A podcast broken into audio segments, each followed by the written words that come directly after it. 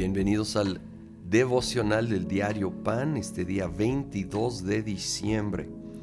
Continuamos aquí en nuestro estudio de Apocalipsis, ahora el capítulo 17 y 18 nos van a hablar de Babilonia. Primero vemos aquí en el 17, versículo 7. Entonces el ángel me dijo, ¿por qué te asombras? Yo te explicaré el misterio de esa mujer y de la bestia de siete cabezas y diez cuernos en la que va montada la bestia que has visto es la que antes era, pero ya no es, y está a punto de subir del abismo, pero va rumbo a la destrucción.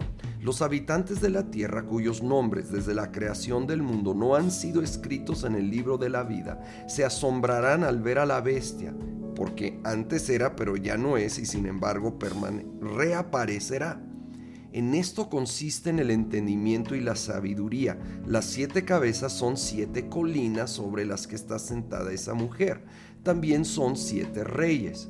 Cinco han caído, uno está gobernando, el otro no ha llegado todavía, pero cuando llegue es preciso que dure poco tiempo. Quiero añadir el versículo 18. La mujer que has visto en aquella gran ciudad es aquella gran ciudad que tiene poder de gobernar sobre los reyes de la tierra. Ok, pues obviamente muchísimo simbolismo. Lo bueno es que nos da unas pistas muy, muy importantes.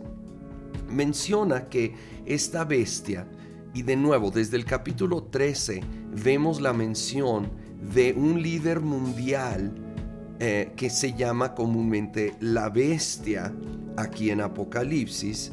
Y aquí nos habla de que tiene simbólicamente ah, esta descripción impresionante de estas cabezas, ¿verdad? Siete cabezas y diez cuernos.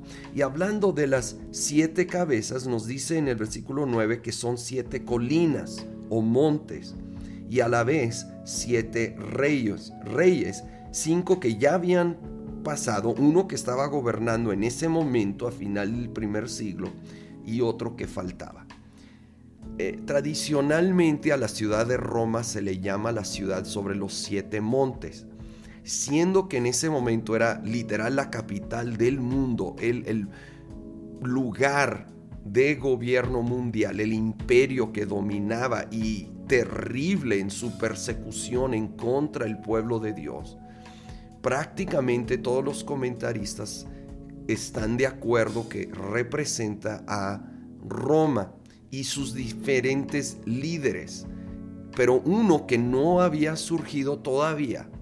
Probablemente se refiere a ese líder de los últimos tiempos en un nuevo, renovado especie de imperio romano, sin duda muy cambiado de los tiempos del primer siglo, pero con algunas de esas bases en Roma. De hecho, el versículo 18 afirma que esa mujer montada sobre la bestia es la ciudad y la ciudad de Roma, que aquí simbólicamente se usa el nombre de Babilonia, en parte probablemente que porque si Juan hubiera escrito que Roma ah, era eh, esta esta mujer, esta ramera, creo que probablemente no hubiera sobrevivido, lo hubieran matado. Entonces es parte de la razón, sin duda, que hay tanto simbolismo en este libro.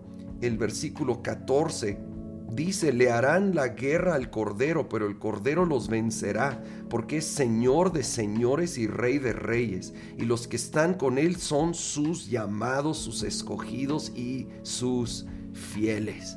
Sí, en medio de toda la maldad y esa guerra que se va a hacer, Jesucristo el Cordero de Dios va a salir victorioso porque Él es Señor de señores y Rey de reyes y nosotros somos sus llamados, sus escogidos, sus fieles, que Él va a guardar y proteger y que vamos a luego pasar la eternidad con Él. Oh, que nos llene de seguridad y confianza el hecho de que Él ha vencido y vencerá. Señor Jesús, a ti sea toda gloria, toda honra, toda majestad.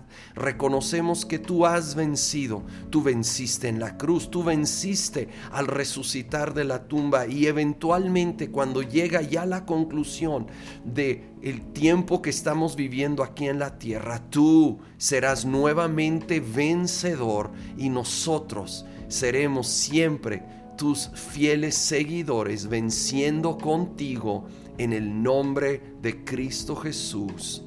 Amén.